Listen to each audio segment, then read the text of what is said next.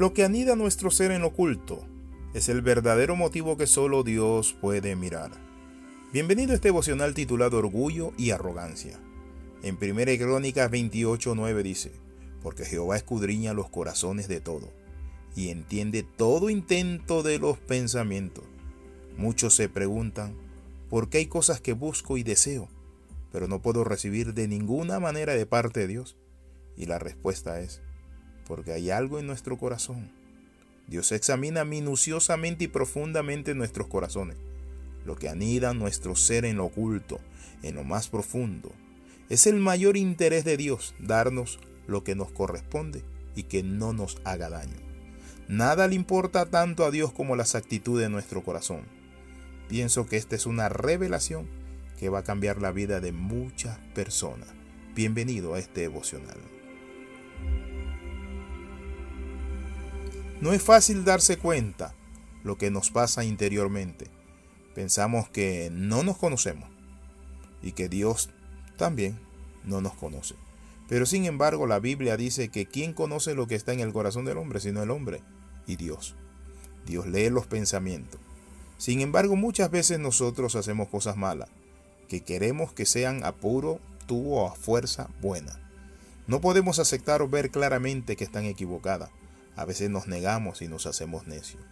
Él quiere quitarla. No nos puede usar grandemente ni bendecirnos cuando dentro de nosotros hay motivos malos en lo escondido de nuestro corazón. La mayoría de las veces somos víctimas de nosotros mismos. Nadie más tiene la culpa, sino nosotros. Esa culpa puede dañarnos más que nosotros, mi amigo, más de lo que nosotros imaginamos.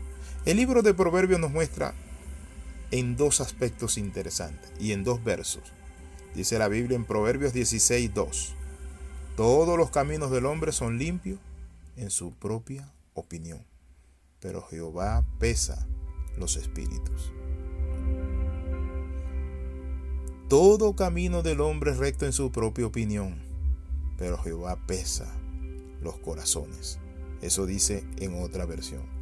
La palabra peso se puede entender como que hay algo dentro del corazón que debe ser quitado.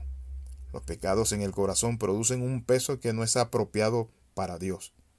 Esta carga contaminante es la que impide fluir, mi amigo, y es la que impide la bendición de Dios en una persona. Es interesante cuando nosotros vemos en la Biblia que Dios juzga los corazones, mide las intenciones la nueva versión internacional dice, a cada uno le parece correcto su proceder, pero el Señor juzga los motivos. Hay algo detrás de nuestras palabras y actos que solo Dios puede ver y juzgar correctamente. Dice la Biblia, el Señor juzga los motivos.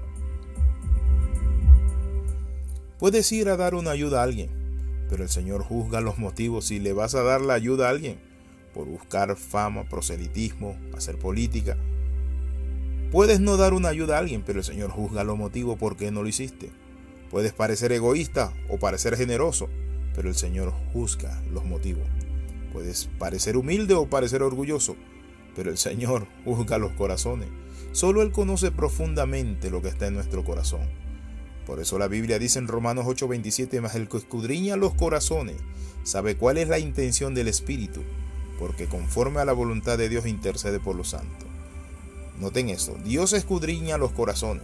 En cierta ocasión trajeron un paralítico a Jesús y Jesús le dijo, tus pecados te son perdonados.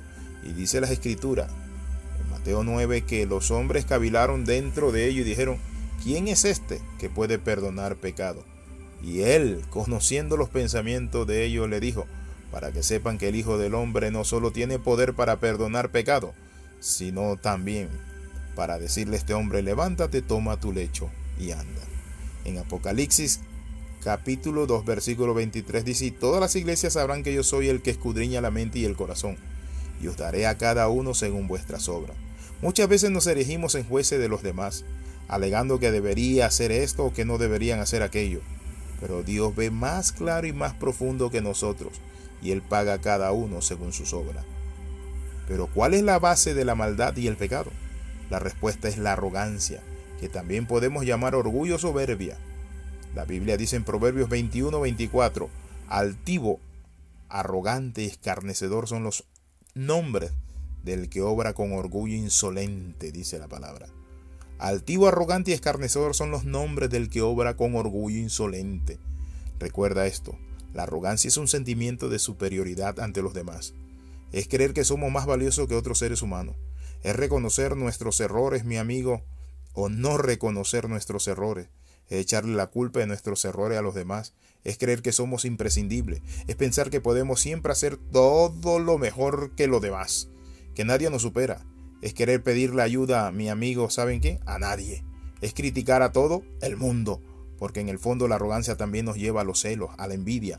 No se trata de parecer o no se trata de ser mi amigo lo que no somos.